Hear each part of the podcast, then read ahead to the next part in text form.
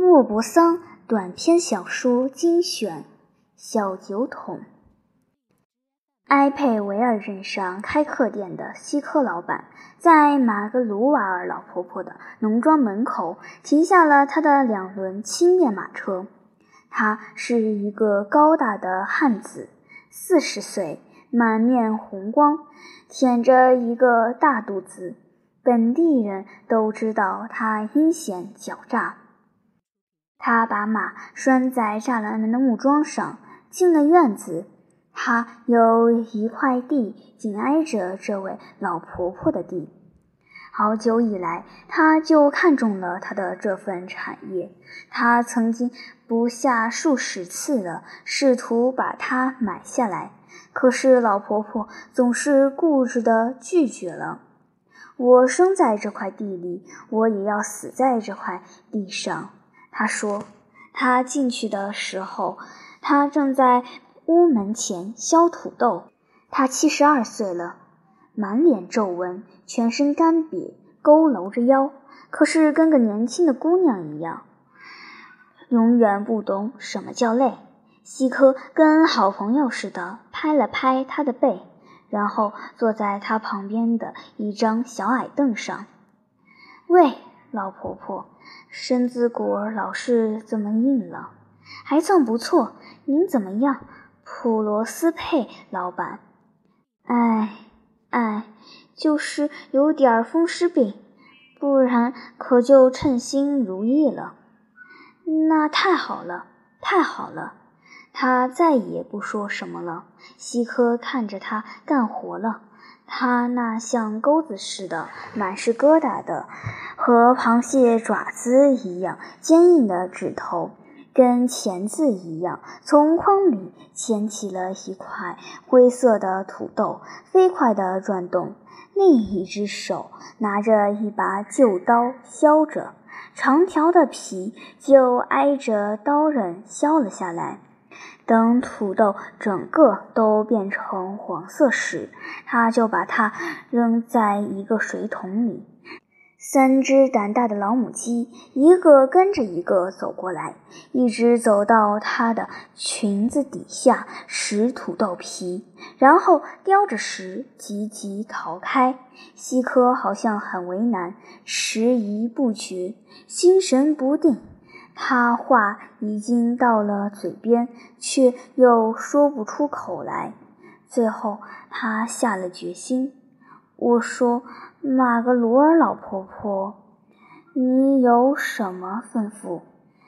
这座农庄，您还是不肯卖给我？这件事不行，您别指望了。已经说过的事，别再哆嗦了。”可是我想出了一个办法，对我们双方都合适。什么办法？就是这么个办法。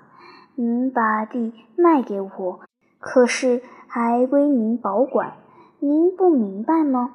那就听我把道理讲出来。老婆婆停止削了土豆，从起皱的眼皮底下露出一对亮闪闪的眼睛。死盯着客店老板，他接下去说：“我来讲清楚吧。我每月给您一百五十法郎，听清楚了吧？每个月我坐着我的小马车给您送来三十枚五法郎的一个银币。可是，一切都不改样儿，一个样儿都不改。”您还照旧住在您的家里，我这方面丝毫用不着您担心。您什么也不欠我的了，您就管拿我的钱就是了。这样行吗？他说完，很愉快的，心平气和地看着他。老婆婆露出不放心的样子，仔细打量着他，一边琢磨这里有没有什么圈套。他问道：“这是我这一方面，您那一方面呢？这座农庄，您还是不能到手啊。这个您不用操心，老天爷让您活一天，您就在这儿住一天，这是您的家。不过您得到公证人那儿去给我立个小字据。等您百年之后，农庄就归到我名下所有。您没有亲生儿女，只有几个侄子，您根本就没把他们当回事。这样行了吧？您生前保留着您的产业，我每月给您三十枚五法郎一个的银币，这完全是您的赚头。老婆婆感觉惊奇、忐忑不安，可是心里活动了。她回答说：“这倒不是不可以，不过我得在这事上好好琢磨一下。下星期您再来一趟，咱们谈一谈，我再把我的意思告诉您。”西科老板起身了。非常高兴，就像一个国王刚刚征服了一个帝国。马格鲁瓦尔老婆婆可就心事重重了。当夜，她就没睡着，整整四天，她拿不定主意，非常苦恼。她确实感觉到这里边有对她不利的地方，可是，一想到每月有三十银币，叮当响的白花花的银币会流到自己的围裙兜里，什么事也不用做，天上会掉下这笔钱来，贪心就跟虫子似的乱钻乱咬了。他于是跑去找公证人，把事情说给他听。他劝他答应西克老板的建议。不过，应该要求五十个银币，而不是三十个，因为他的农庄起码值六万法郎。如果您再活上十五年，公证人说，按照这种付款方式，他也只要付出四万五千法郎。老婆子一听说每个月可以拿进五十枚五法郎一个的银币，惊得直哆嗦。不过他还是不放心，既怕那些预料不到的事，又怕暗藏着的阴谋诡计。他总也不肯走，一直待到天黑，不住地问长问短。最后，他才吩咐公证人预备着字据。回了家，头脑昏暗的，仿佛喝了四罐新酿成的苹果酒。等西科来听回音的时候，他先是百般装腔，声称不干了，可是心里又犯嘀咕，生怕他不同意给五十枚五法郎一个银币。后来他一个劲儿的逼，他于是把他的希望提了出来。他失望地跳了起来，一口拒绝。为了说服他，他给他讲了很多道理，说明他可能活不久。我顶多再活上五六年。我现在快七十三了，身骨子并不结实。有天晚上，我还当我要死了呢，就好像有人把我的身体里的东西都掏出去了。后来。人家只好把我抬上床去。不过西科不上他的钩。别说了，别说了，您这个老滑头，您跟教堂的钟楼那么结实，您至少可以活到一百一十七岁。您一定死在我后头。一整天的时间就消磨在这种争论中。老婆婆始终也不让步。到后来，客店老板。只好答应给五十枚银币。第二天，他们在字据上签了字，老婆婆还额外要了十枚银币的酒钱。三年过去了，这位老太太非常健壮，她好像一天也没见老。西科可就悲观失望极了，他觉得这笔钱好像已经付了半个世纪了。他觉得自己受了骗，上了当，破产了。过了一阵子，他就要去看望一下那个老婆婆。就好比人们七月间到地里看麦子，是否已经熟的可以开镰收割。他用狡猾的眼光接待他，简直可以说他因为自己能够这样捉弄他，而在那里自鸣得意。他呢，总是立刻就回到他的小马车上面走了，一面嘟嘟囔囔地说：“你这个瘦猴，就永远不死了。”他束手无策，一看见他就恨不得把他掐死。他对他怀有一种凶狠的、阴险的恨，是乡下人挨了偷以后的那种恨。他于是琢磨起办法来了。于是有一天，他又来看他，像第一次来商议买卖的时候那样，兴高采烈地搓着手。闲聊了几分钟以后，他说：“我说，老婆婆。”等到埃佩维尔来的时候，为什么不上我那儿去吃晚饭呢？外边有人说闲话，说咱们的交情破裂了。我听着心里很难受。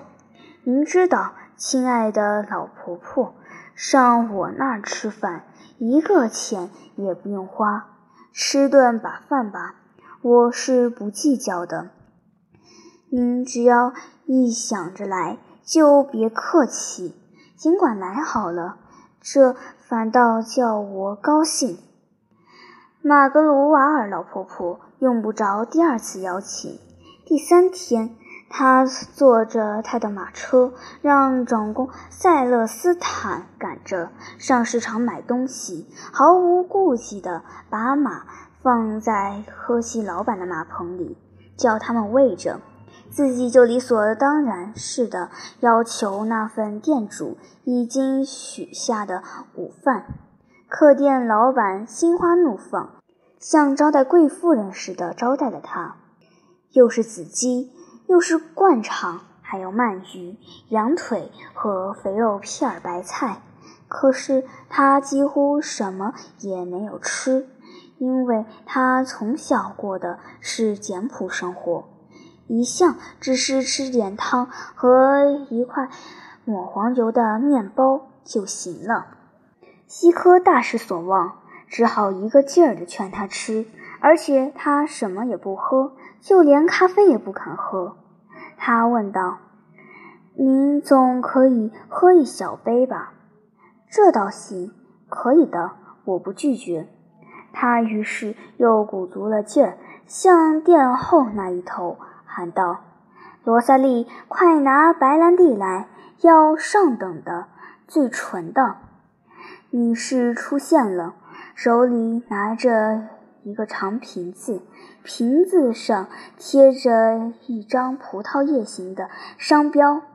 她斟了两小杯，尝尝这个吧，老婆婆，这可是个好东西。那位老太太慢慢的喝起来。一小口一小口地喝着，为的是好多享受一会儿。